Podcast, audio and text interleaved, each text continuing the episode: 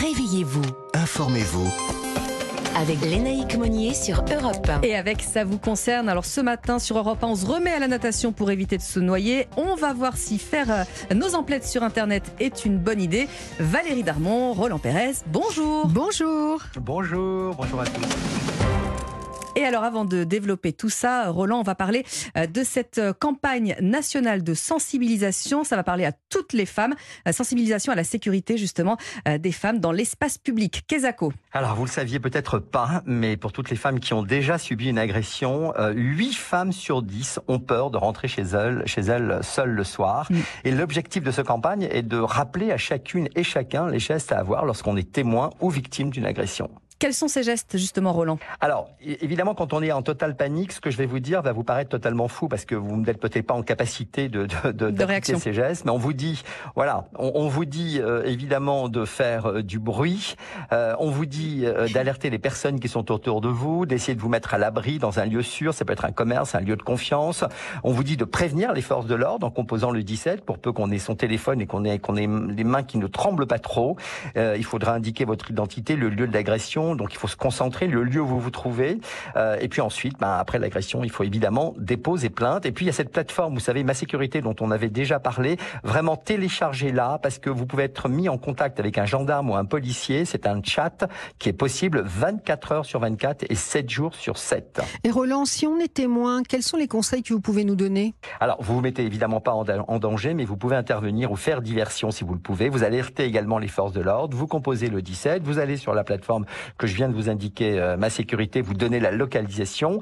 Et puis après l'agression, évidemment, vous aidez la victime à se mettre en sécurité. Vous la rassurez.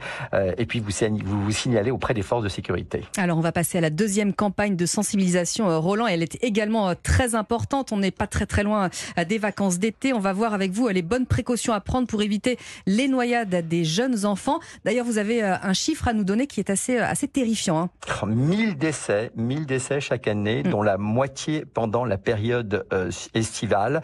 Euh, les noyades accidentelles sont responsables chaque année de ces, de ces nombreux décès, ce qui en fait la première cause de mortalité par accident de la vie courante chez les moins de 26 ans.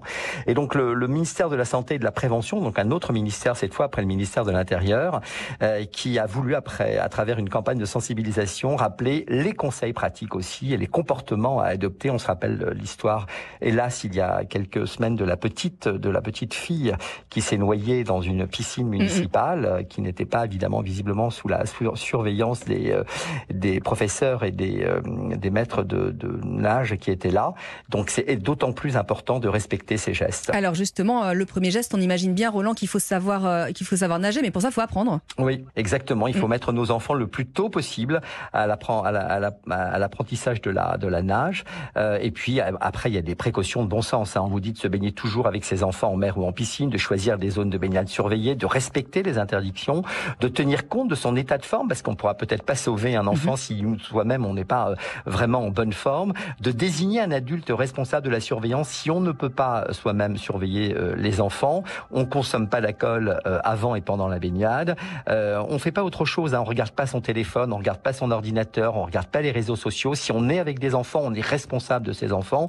J'ai l'air de donner des leçons de morale, mais les accidents sont tellement épouvantables que franchement, il faut qu'on qu'on se mette bien en tête tous ces conseils et il faut être particulièrement vigilant euh, lors des baignades dans les piscines hors sol parce qu'elles sont non enterrées et on ne voit pas les enfants. Donc il faut être debout quasiment pour voir les enfants. Et en cas d'urgence, évidemment, il y a un numéro euh, d'urgence européen qui est le 112. Euh, Le numéro d'urgence en mer, lui, c'est euh, le 196. Alors, euh, merci Roland. Valérie, on va rester euh, dans l'actualité avec vous parce que cette semaine, l'association euh, UFC Que Choisir a porté plainte contre huit sites et pas des moindres, hein, des sites très populaires pour des fausses promotions.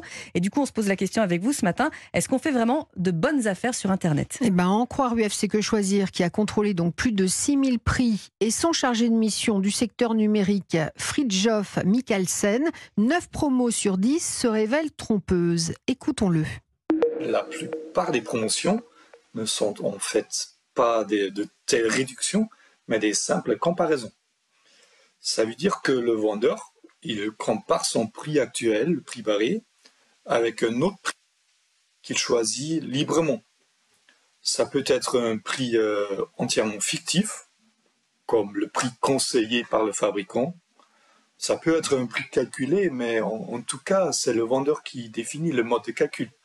Donc, il peut l'instrumentaliser facilement pour arriver à un prix barré gonflé. Point commun de tous ces prix de comparaison est qu'il s'agit de fausses promotions et donc pas de bonnes affaires pour les consommateurs.